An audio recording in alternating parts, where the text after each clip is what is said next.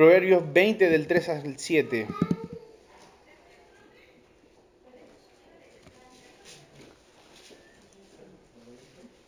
Proverbios 20 del 3 al 7. Dice así. Honra es del hombre dejar la contienda, mas todo insensato se envolverá en ella. El perezoso no hará a causa del invierno. Pedirá pues en la siega y no hallará. Como aguas profundas es el consejo en el corazón del hombre, mas el hombre entendido lo alcanzará. Muchos hombres proclaman cada uno su propia bondad, pero hombre de verdad, ¿quién lo hallará? Camina en su integridad el justo, sus hijos son dichosos después de él. Invito a que pueda cerrar sus ojos. Señor, gracias te damos por este tiempo. Gracias por este tiempo, Señor, previo a tu palabra, donde hemos podido exaltar tu nombre, Señor, juntos como iglesia. Donde, Señor, el motivo de, estar aquí eres tú, Señor. Todo gira en torno a ti porque todo es para ti, Señor. A ti sea la gloria, la honra, Señor. Señor, te pedimos que tú nos hables a través de tu palabra, Señor. Prepara nuestros corazones para recibirla, Señor. Y que ésta sea atesorada en nuestros corazones, Señor, más no sea olvidada. Que la podamos poner en práctica, Señor, cada día, Dios. Permíteme poder entregar, Señor, tu palabra. Y no haya ninguna intención en mi corazón, Señor, de entregar algo más. Más sea siempre hablando tú, Dios. Gracias, Señor, te damos en el nombre de Jesús. Amén.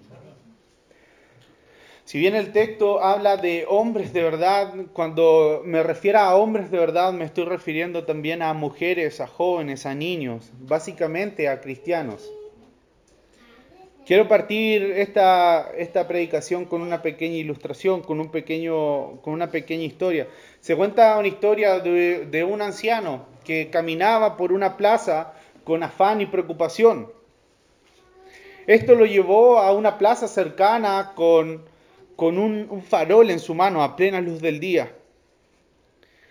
Cuando seguía caminando este anciano por ahí, se da cuenta que hay un joven y un joven le llama profundamente la atención de que este anciano caminara con una lámpara a plena luz del día. Entonces le pregunta al anciano, ¿qué busca usted con tanto afán y preocupación para que tenga que llevar una lámpara a plena luz del día? El anciano le responde, muchacho, ando en busca de hombres, de mujeres, de cristianos de verdad, y no es fácil encontrarlos, hay que usar una lámpara a plena luz del día para encontrarlos.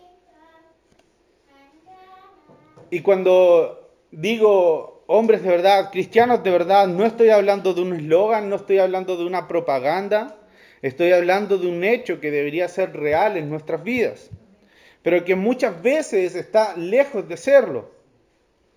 Y es increíble cómo los cristianos en muchos aspectos hemos estado cambiando y se ha tornado difícil encontrar cristianos de verdad en estos tiempos, sobre todo donde a lo bueno se le llama malo, donde lo moral ya deja de ser moral donde la inmoralidad pasa a ser una costumbre y pasa a ser aceptada por muchos.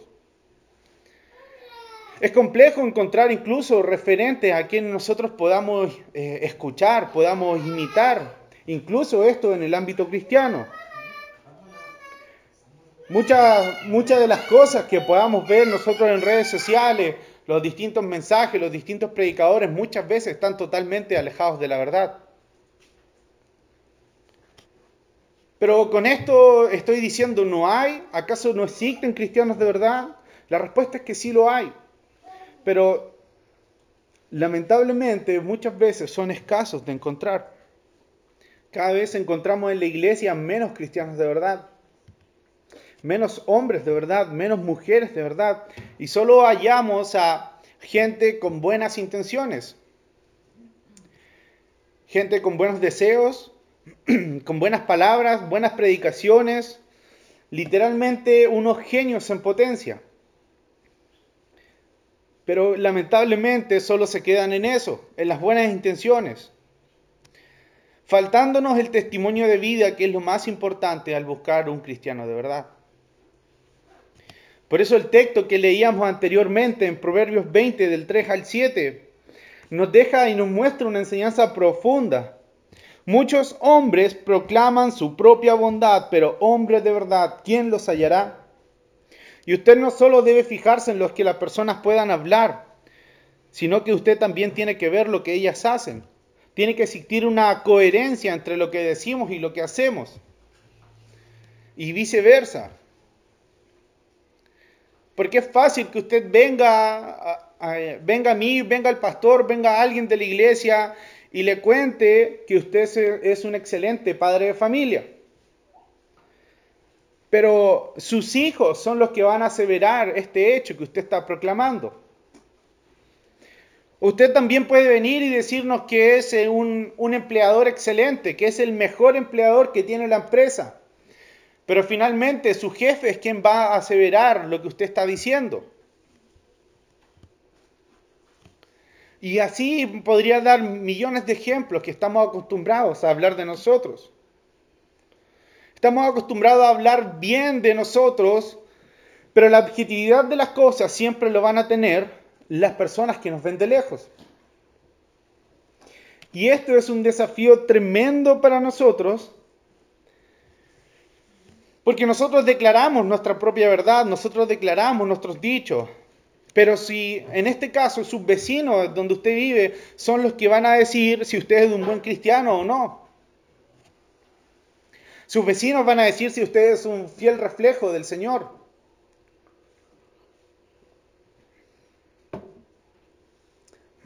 Cada uno proclama su propia bondad, pero hombre de verdad, ¿quién lo hallará? Hoy en día en esta sociedad hay una necesidad tremenda de Dios. Hay una necesidad tremenda de que cristianos de verdad se levanten en medio de este desorden que tenemos en nuestra sociedad, sobre todo con lo último que ha estado pasando.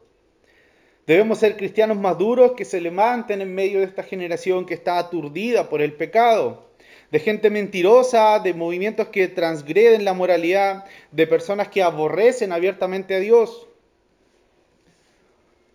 Si usted es em, adicto a las redes sociales, ¿cierto? Porque ya podemos hablar de una adicción a las redes sociales, al celular.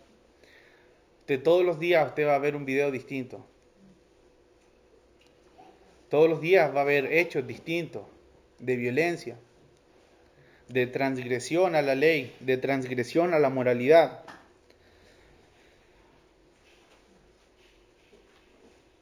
Y es ahí donde está el campo misionero para nosotros. La gente está tan acostumbrada a mentir y es más, nosotros mismos estamos acostumbrados a mentir. Porque una simple pregunta y nosotros pensamos que es algo tan básico, nos preguntan, ¿dónde estamos? Cuando tenemos que llegar a algún lugar y qué decimos muchas veces nosotros, voy llegando pero quizás ni siquiera estamos llegando y quizás ni, siquiera estamos saliendo de la casa. Y puede ser gracioso porque yo sé que muchos de nosotros lo hemos hecho, pero finalmente veamos la objetividad de las cosas, estamos mintiendo, estamos, estamos normalizando, en este caso, la mentira. Porque es más fácil mentir que decir la verdad. Muchas veces buscamos justificar nuestras faltas delante de Dios teniendo una especie como de lapsus mental y no darnos cuenta de que estamos hablando con el Creador, con quien conoce nuestros pensamientos.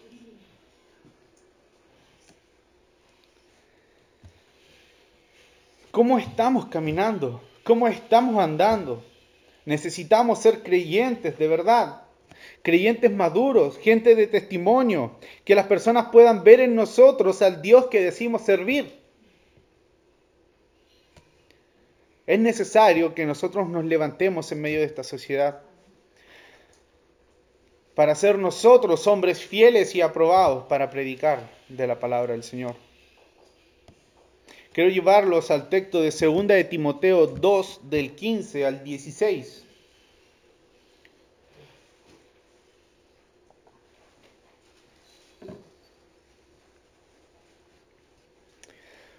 Segunda de Timoteo 2 del 15 al 16. Dice así, procura con diligencia presentarte a Dios aprobado, como obrero que no tiene de qué avergonzarse, que usa bien la palabra de verdad más evita profanas y vanas palabrerías, porque conducirán más y más a la impiedad. Ahora, si usted me pregunta entonces, ¿cómo podemos hacer o cómo podemos llegar a ser cristianos de verdad? En el texto que leíamos al principio, en Proverbios, podemos encontrar cuatro características principales y esas es las en las que quiero profundizar. Tiempo atrás estuvimos predicando eh, sobre las bienaventuranzas. Pero en, en, Proverbios 20 encontramos algo bastante interesante. Número uno, tenemos que ser pacificadores. Como les decía anteriormente, nos ponemos a ver la noticia y todo es violencia. Todo es justificación a la transgresión. Donde la agresión ahora es parte de lo cotidiano y se celebra incluso en algunos casos. Donde se normaliza una golpiza, donde se normaliza eh, un robo. Y no tan solo este tipo de violencia, sino que discursos violentos, discursos que muchas veces ofenden y transgreden a las personas. Y esto no está exento de los cristianos. Muchas veces nosotros también caemos en, eh, caemos en, un discurso violento con respecto a las personas, juzgando a los demás. Hoy en día escuchamos discursos de los políticos, la gente que opina distinto a nosotros y nos atacan o viceversa. Lo más fácil en este caso, ¿cierto? Un término, un término de nosotros es echar la bronca, atacar al otro, porque siempre queremos tener la razón, siempre queremos imponernos por los demás, nunca queremos perder. Esa es una frase que me, suena conocida en mi casa, nunca quieres perder. Pero nos cuesta muchas veces dejar eso de lado, porque nos sentimos que nuestro ego ha sido atacado, ha sido dañado. Pero Mateo 5.9 dice, bienaventurados los pacificadores, porque ellos serán llamados hijos de Dios. Y un hijo de Dios es un hombre pacífico, no es un hombre contencioso. Y en Proverbios 20, que era el versículo que leíamos anteriormente, el 3 parte diciendo, honra es del hombre dejar la contienda, mas todo insensato se envolverá en ella. Y quiero ejemplificar esto con el matrimonio. Yo estoy casado, llevo llevo cuatro o cinco años de matrimonio. Llevo cuatro y voy a cumplir cinco, ahí está. Me había enredado solamente. Menos mal que mi esposa no está aquí. Eh, pero dentro del matrimonio y dentro de las relaciones personales, ¿cierto? Uno sabe lo que es discutir. Todos discutimos. Yo también discuto con mi señora. No vaya a pensar que como dice el pastor soy un ángel que caí del cielo y se me perdieron las alas. Todos caemos en eso en algún momento. Pero muchas veces frente a estas situaciones es mejor poner paños fríos a una situación antes que seguir diciendo cosas que nos podamos lamentar después. Y las mujeres en este contexto son históricas. Y también histéricas a veces. Porque ellas nunca van a olvidar lo que usted dijo alguna vez. O lo que usted no hizo que ella le pidió que hiciera. Varones, tenemos que prestar mucha atención a lo que dice tu esposa. Y en la medida de lo posible, en los momentos de discordia, es donde las opiniones son diferentes, no tenemos que elegir las palabras que dañen al vaso más frágil. Pero lo mismo para ustedes mujeres. No deben aprovecharse de que el varón tiene, tiene el deber y la orden de cuidarlas, sino que debe haber un respeto mutuo en una relación. Muchas veces preferimos seguir echándole leña al fuego en vez de poner paño frío a una situación para que se calme. Pero la pregunta sería, ¿hace cuánto tiempo en medio de las dificultades No te sientas con tu esposa y con tus hijos a leer la palabra de Dios para enfrentar los momentos que están pasando. ¿Hace cuánto tiempo en medio de una discusión no le dices, alto, paremos, oremos y veamos qué es lo que dice Dios con respecto a esto? ¿Hace cuánto tiempo no apagas la televisión y te pones a orar por tu familia? Te pones a orar por la situación mala en la cual, están pasando. Nuestros hijos están atentos y mirando lo que nosotros hacemos frente a las situaciones difíciles. Y ven cómo nosotros estamos reaccionando. Ellos escuchan cuando peleamos, cuando muchas veces no hay dinero, cuando muchas veces no llegamos a algún buen acuerdo, cuando hay problemas. Ellos se dan cuenta y están mirando atentos cómo nosotros reaccionamos frente a esto. Y si Dios no está en primera opción para resolver tus problemas ¿Qué esperas que le estés dejando a tu hijo como ejemplo?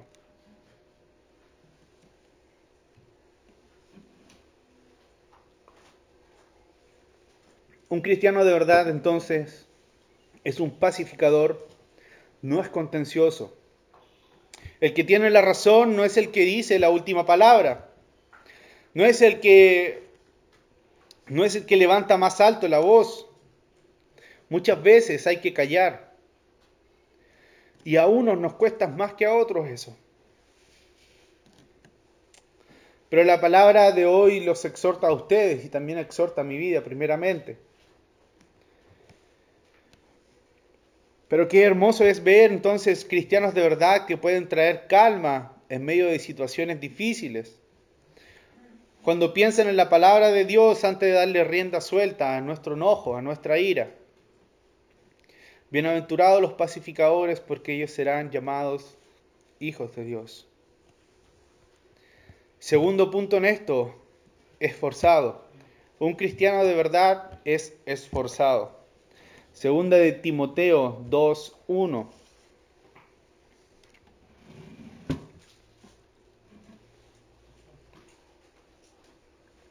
Dice así, tú pues, hijo mío, esfuérzate en la gracia que es en Cristo Jesús. Un hombre de verdad entonces es alguien esforzado, es alguien trabajador. Proverbios 24, el texto que leíamos al principio, decía, el perezoso no hará a causa del invierno, pedirá pues en la ciega y no hallará. Gente trabajadora no solo en lo que nos compete como responsabilidades familiares, sino también el trabajo en la iglesia. Dios necesita de nosotros en el trabajo de la iglesia. Si usted piensa que todo está resuelto en una iglesia, sea la iglesia que sea, le aseguro que hay más trabajo de lo que usted piensa.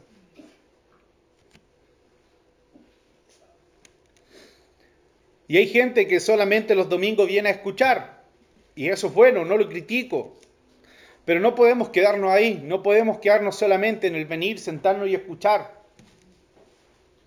Debemos ser hombres, mujeres esforzados que trabajen para Dios, que trabajen en las cosas de Dios. Y trabajar para Dios no significa tener un micrófono, pararse aquí adelante y predicar.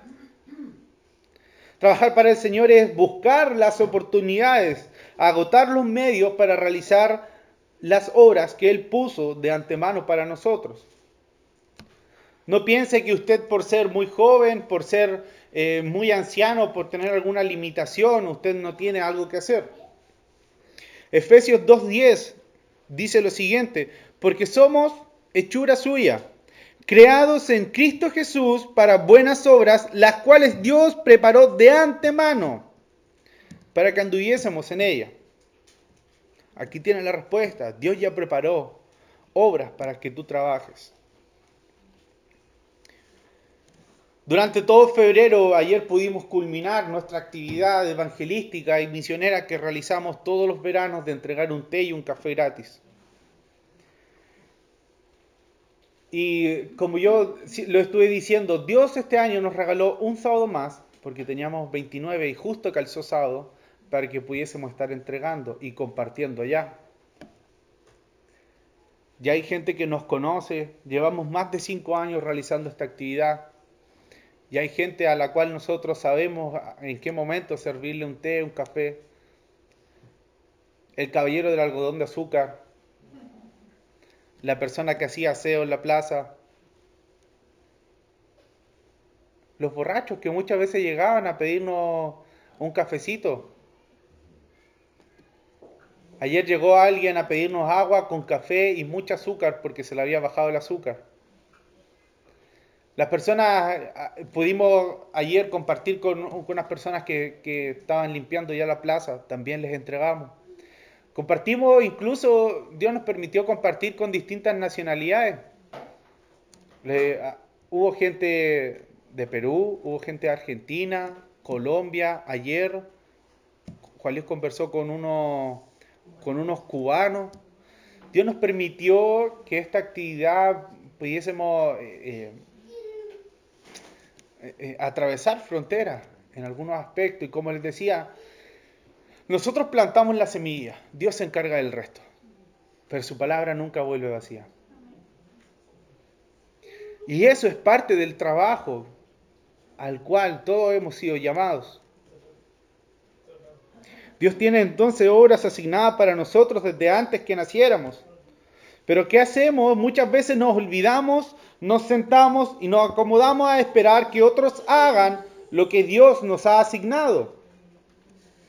O muchas veces pensamos, pero si ya hay tantas personas, ¿para qué más?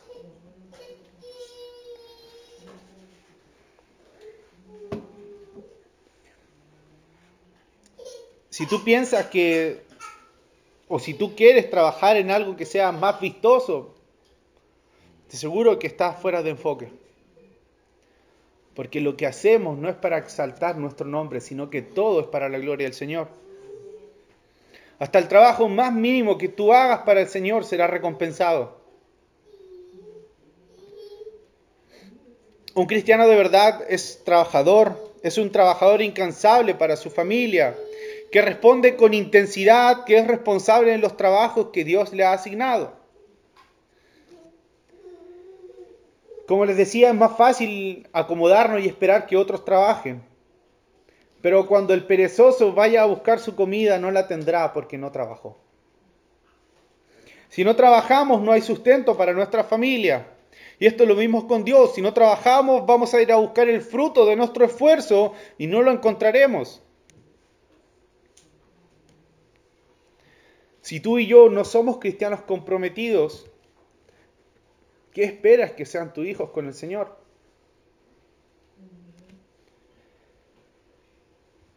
Y esto hay que inculcarlo desde los más pequeños.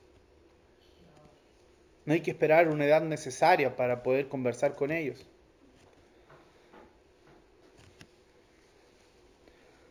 Punto número 3. Un cristiano de verdad es un cristiano entendido. Entonces Santiago 3, 13. Ahí estamos. ¿Quién es sabio y entendido entre vosotros? Muestre por la buena conducta sus obras en sabia mansedumbre. Pero si tenéis celos amargos y contención en vuestro corazón, no os jactéis ni mintáis contra la verdad. Porque esta sabiduría no es la que desciende de lo alto, sino terrenal, animal, diabólica.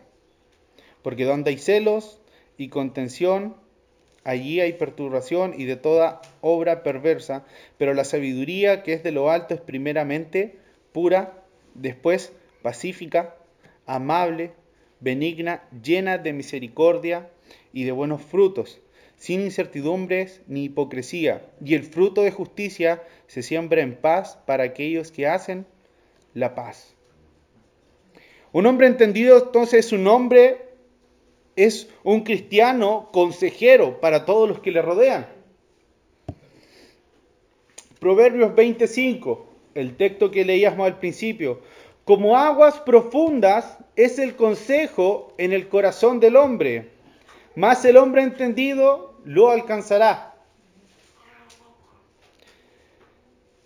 ¿Cuánta gente ha ido a tu casa ha llamado por teléfono, te ha mandado un mensaje pidiendo un consejo.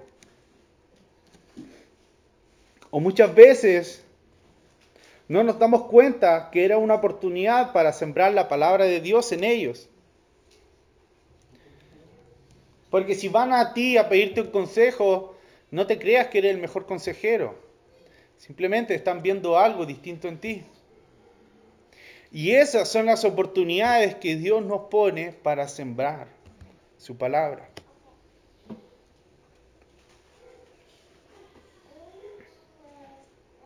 Todos buscan un consejo. Siempre la gente busca que alguien le diga lo que tiene que hacer. Y si nosotros tenemos la verdad, ¿por qué no la compartimos?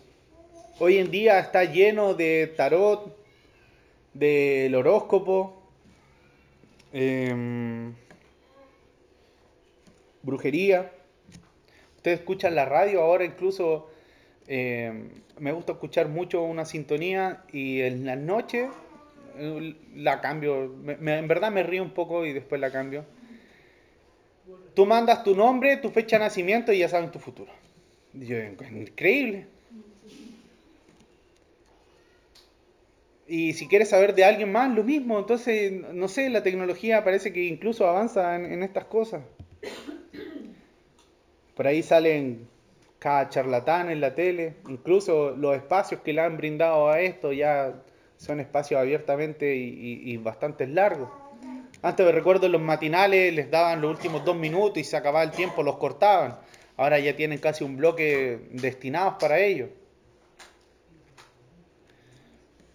Es lamentable, lamentable cómo la gente es engañada por este tipo de personas. Incluso el, el, otro día conversaba con un, con un chico que, que su familia adoptó a, tres niños gitanos. Y, y, ellos mismos decían, y es que a lo que voy que hay gente que cree también en las gitanos. Y él decía, todo lo que decimos nosotros es mentira. Y todos esos amuletos que nosotros entregamos es basura que encontramos en el suelo. Y aún así la gente incluso los busca para que les digan algo. O la palma, les leen las manos. No sé, yo todavía no encuentro ninguna letra para poder leérmela, pero sí pueden. Pero aquí lo penoso es que muchas veces nosotros no alzamos nuestra voz para compartir. O muchas veces incluso damos peores consejos que las personas que no son cristianas. Un cristiano de verdad entonces es un cristiano entendido. Punto número cuatro. Un cristiano de verdad es un cristiano de testimonio. Primera de Timoteo 3.7. Primera de Timoteo 3.7. Ya me da miedo decir la cita, no sé si estoy bien o no.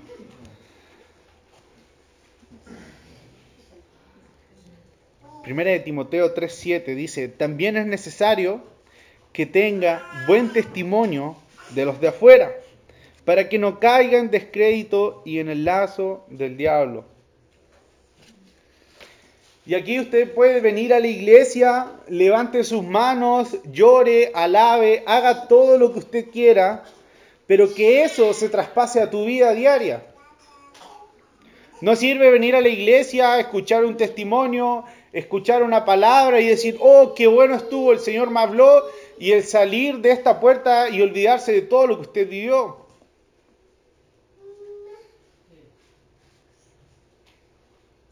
Recuerdo una vez en una iglesia, no voy a decir el nombre, todo lo que iba a usar usado en mi contra, pero mostraron un video de una familia misionera, donde recuerdo que era en un país del Medio Oriente y donde sus padres siempre preparaban a los niños porque sabían que en algún momento los iban a ir a matar. Entonces sus padres le decían a sus pequeños, es una historia real, después si usted quiere eh, me la pide y yo se los, puedo, se los puedo compartir. Donde sus padres siempre le dijeron a sus pequeños hijos, cuando lleguen estas personas, solamente ustedes tienen que cerrar sus ojos y decir, los perdonamos. Finalmente llega el día y, los matan. Entonces recuerdo esa vez en el culto todos llorando, todos impactados, y decía, bueno, está bien, o sea, de aquí parece que van a salir 20, 30 misioneros porque están siendo impactados con la palabra del Señor.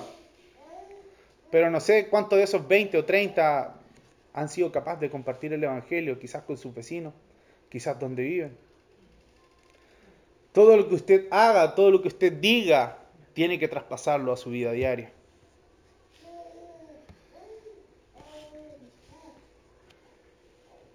Que donde viva la gente, usted vaya y pueda orar por ellos. Que la gente vea algo diferente en nosotros, en nuestras acciones.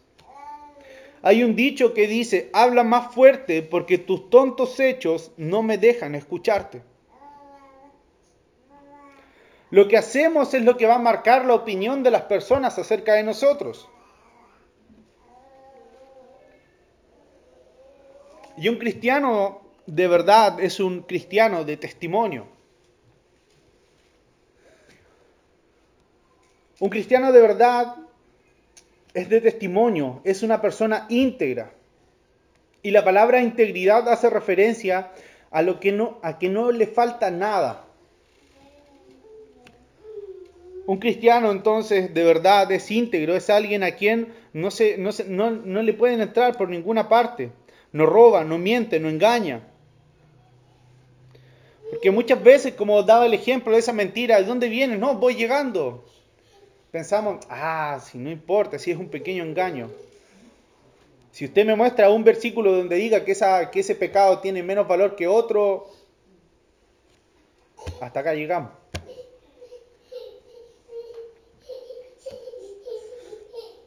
Incluso antiguamente la gente, yo lo alcancé a escuchar alguna vez en la radio, puedo dar, testimonio de esto.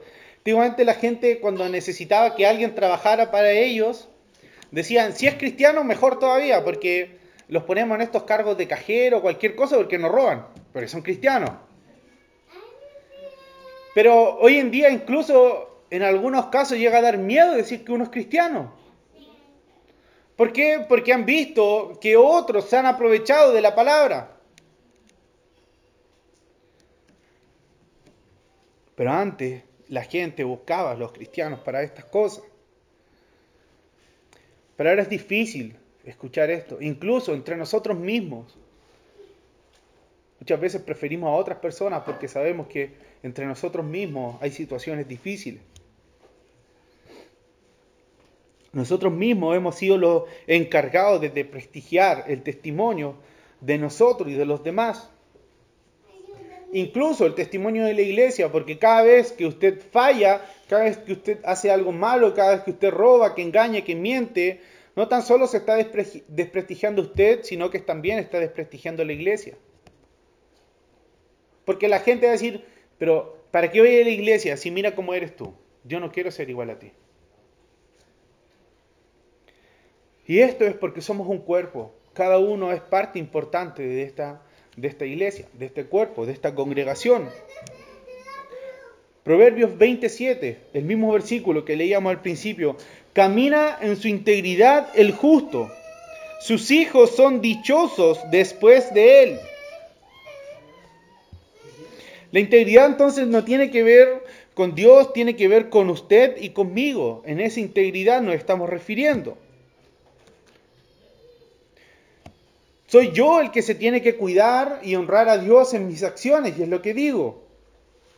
Soy yo el que toma las decisiones que van a honrar o van a, deshonrar a Dios. Yo y usted tenemos la responsabilidad de siempre dejar el nombre de Dios en alto. Como les decía anteriormente, mucha gente no quiere venir porque no quiere ser como usted, no quiere ser como yo porque no hay integridad en nuestras acciones. Hombres cristianos íntegros que respetan los acuerdos con el Señor. Muchas veces decimos, Señor, yo te voy a honrar. Señor, no lo voy a hacer más. Señor, yo te voy a seguir. Señor, no te voy a negar. Pero muchas veces nuestras acciones están diciendo otra cosa. Un cristiano de verdad tiene una conducta que marca un precedente para la vida de sus hijos y las generaciones. El mismo versículo 7, sus hijos son dichosos después de él. Hay algo que va a marcar un precedente en la vida de tus hijos. Y los que no tienen hijos no creen que se salvan de esto. Algún día van a llegar sus hijos Algún día alguien les va a contar cómo ustedes eran. Y hay cosas que nosotros hacemos que traen problemas a nuestros hijos. Un cristiano de verdad no es alguien de palabra. Valga la redundancia, es un cristiano de verdad, que es coherente con lo que hace y con lo que dice. Muchos proclaman su propia bondad, pero un hombre de verdad, ¿quién lo hallará? Cristiano de verdad, ¿quién lo hallará? Con esto quiero ir concluyendo. Y hemos llegado a, comprender que un cristiano de verdad es aquel que se encuentra con una lámpara a plena luz del día.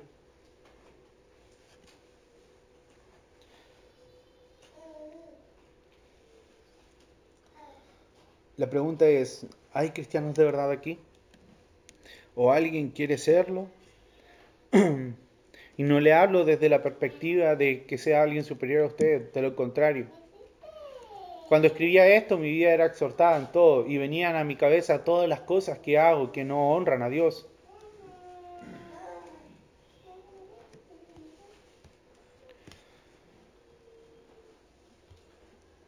Pero no existe una receta mágica, existe algo que yo les diga, usted haga esto, esto, esto y mañana se va a transformar en una persona distinta. Entonces se trata de nuestra vida, de nuestra vida diaria. ¿Cómo estamos llevando esto? Somos llamados a ser pacificadores, somos llamados a ser esforzados, somos llamados a ser personas entendidas, somos llamados a ser personas de testimonio. Yo le invito a que pueda cerrar sus ojos y reflexionar en esto y decirle, Señor, si hay algo en mí que no te está honrando, te pido perdón. Pero que ese perdón, esa, petición que usted le hace al Señor sea algo coherente en su vida. Que no sea solo de palabras, sino que sea de hechos.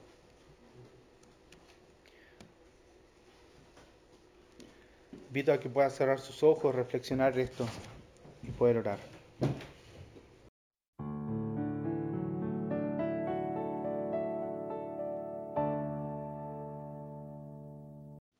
Si te gustó este video, dale like y suscríbete a nuestras redes sociales para recibir nuestras notificaciones.